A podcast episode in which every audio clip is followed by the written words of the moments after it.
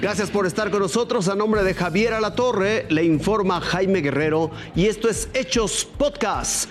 Un juez lanzó un ataque fuerte contra la fiesta brava y pone en riesgo de extinción al toro de Lidia y a miles de empleos. Matan a un policía y a su hijo de 13 años en Zacatecas. Estocada a la libertad fue la que dio el juez Jonathan Bass al lanzarse este viernes contra la tradición, cultura y empleo de miles de mexicanos que hacen de la fiesta brava una realidad.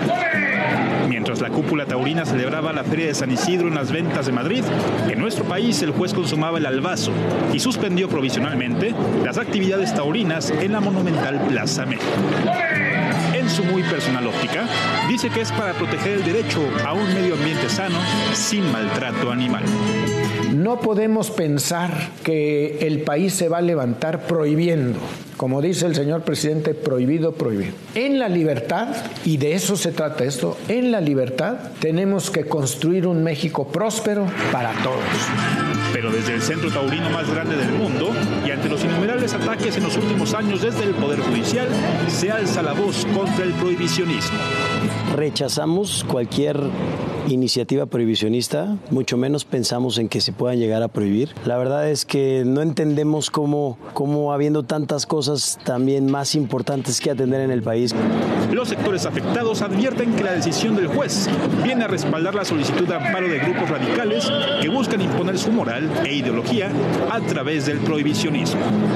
Estos sectores que quieren imponer la moral, pues buscan varios, varios resquicios, varios lugares, varios buscar por dónde, ¿no? Varias herramientas para imponer, ¿no? lo que ellos quieren. Lamentablemente también entramos en el Poder Judicial y sabemos que como en cualquier ámbito pues, las personas son susceptibles. Jonathan Bass, quien saltó de una secretaría en la Corte a un juzgado federal, se sumó a las intentonas por aniquilar las corridas desde el Poder Judicial.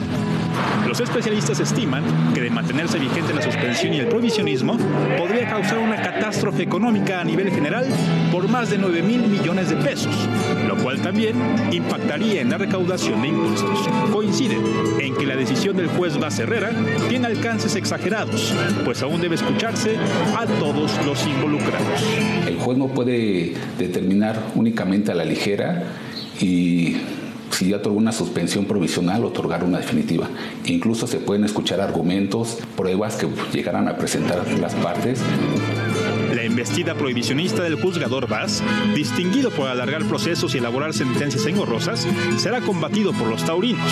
Lamentablemente, eh, esta es la sociedad y, un sector de la clase política está amedrentada por estos grupos prohibicionistas que, repito, quieren imponer su moral y eso es un verdadero peligro que estamos viviendo como sociedad y tenemos que argumentar de mejor eh, manera pues, para contrarrestar la suspensión otorgada a la organización Justicia Justa pretende aniquilar las actividades en la Plaza de Toros más grande del mundo.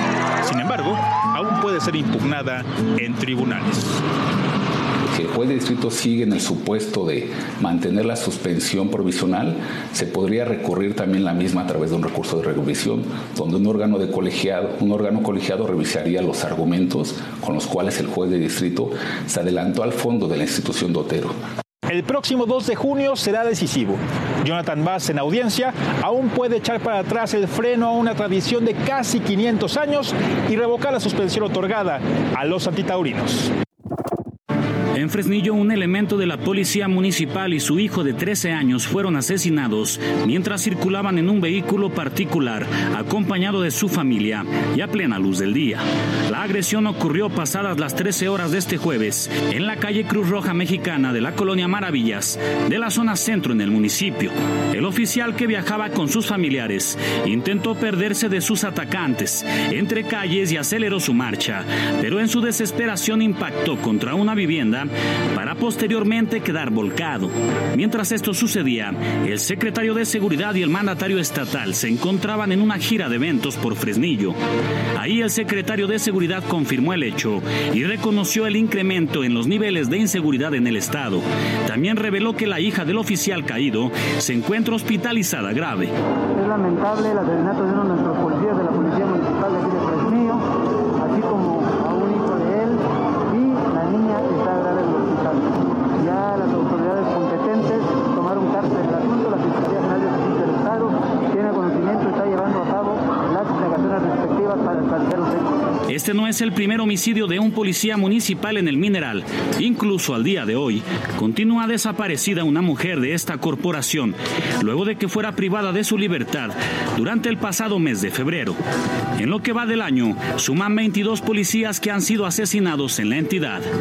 Alan de León, Fuerza Informativa Azteca.